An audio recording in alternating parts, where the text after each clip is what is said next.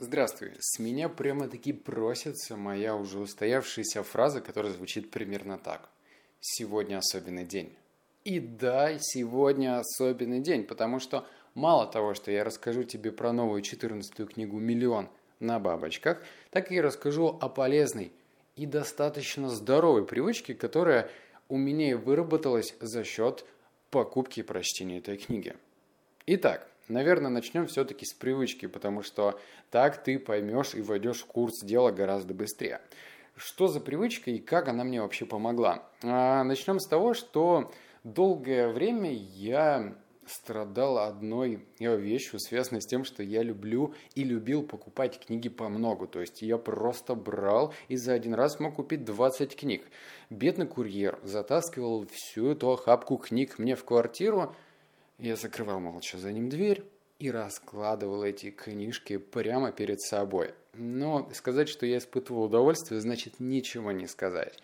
Я рассматривал каждую книжку, я брал ее в руки, трогал ее, нюхал, и когда очередь дошла до, кни... до книги под названием «Миллион на бабочках», я понял. И я допустил большую ошибку. Дело в том, что некоторые книги, которые тяжелые по весу, э, я сразу понимаю, что значит там а, страницы, сделанные по подобию журналов. А раз там страницы сделаны по подобию журналов, значит, они цветные, значит, там есть краска. И как только я открыл эту книгу, я чуть не задохнулся. Этот запах краски просто врезал мне в нос суперкота, и мне хватило, наверное, секунд 10, чтобы понять, и я не смогу читать эту книгу, даже если меня заставить.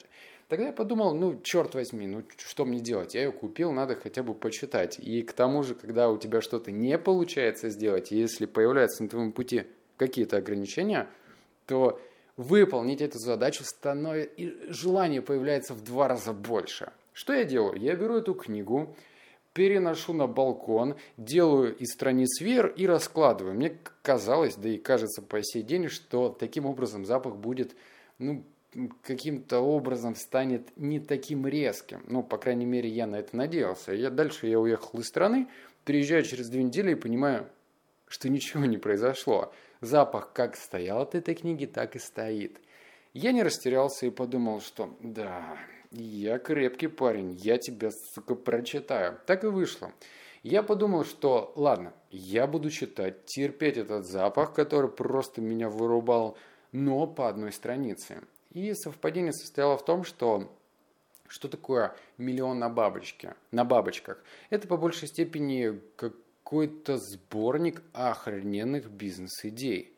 Причем, ладно, не буду лукавить, там были бизнес-идеи, ну, на просторах этой книги, и банальные, и простые из разряда, как строился KFC, как открывался Burger King, э, там, я не знаю, Subway, все уже давно про это слышали. И мне хотелось бы прочитать про какой-то свежачок, который меня по-настоящему удивит, потому что по большей степени я купил эту книгу только для того, чтобы перейти вот этот вот рубеж в голове под называемые ограничения. Мне все время, да нет, не все время, но частенько казалось, что вот найти прям по-настоящему уникальную бизнес-идею по-настоящему сложно. И эта книга должна была решить эту проблему. Прямо сейчас я для тебя подготовил три интересные истории, про которые я коротко расскажу. На просторах книги ты, если что, об этом можешь прочитать самостоятельно. Итак, история номер один.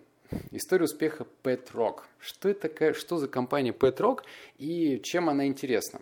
Компания появилась в 1975 году, и да, я не буду тебя грузить всей этой информацией, хотя там всего одна страница, кого я обманываю, но эта компания начала продавать камни нет, э, подожди, не просто камни там для строительства, а камни как подарок. То есть, э, например, предположим, ты очень хочешь котенка, либо собачку, но у тебя нет возможности, может быть, у тебя там нет места в квартире, или у тебя нет возможности за ними ухаживать, выгуливать и так далее. И основатель компании Pet Rock придумал такую идею, а что если продавать камни? Звучит это странно, правда? Но когда я прочитал, что оборот э, был на продаже камней, внимание, для подарков более 1 миллиона долларов в месяц, я понял, что, черт возьми, куда я смотрел. Следующая история. Это компания а, Gummy Bears. Ну, либо я неправильно почитал. Прочитал. Что за компания Gummy Bears? Это такие а, фигуристые медвежата, сделанные из мармелада. Может быть, ты даже их где-то видел. Они очень часто появляются на полках аптек или магазинов. Это такие вкусняшки, которые ну, дети едят, может быть, даже родители, и все. Эта компания существует с 1920 года. Прошло уже больше, почти, нет, не больше, почти 100 лет. И актуальность продукции, сделанной из желатина или мармелада, не уходит. То есть, казалось бы, у компании оборот 2 миллиарда евро. Они производят обычные медведи из желатина, и у них такой оборот. Ты понимаешь всю суть трагедии? Потому что в голове-то хочется найти какую-нибудь, безусловно, гениальную идею создать новую соцсеть, придумать какой-нибудь стартап, который что-то, черт возьми, поменяет. Но мишки, продажи камней, боже мой, что я делаю не так? Следующая компания, которую я хочу осветить, наверное, я буду предвзят, но это история про Сибирский берег. Это сухарики. Поскольку я сам живу в Новосибирске, я очень удивился, когда здесь, на просторах этой книги, была история про новосибирского предпринимателя. Между прочим, оборот э, этой компании 6,3 миллиарда рублей. То есть, вдумайся, это сухарики, это хлебушек. Это хлебушек, который был, э, я не знаю, по какой-то своей э, там, методике делается, добавляются красители, вкусовые добавки и все. Фасуется в пачке и продается. Понимаешь? То есть для меня это был разрыв мозга. И когда я читал эту книгу, на секундочку, эту книгу я читал, а я тебе скажу, сколько я читал. Я ее читал 220 дней. То есть я ее читал достаточно давно. Я открывал и каждый день читал только одну историю.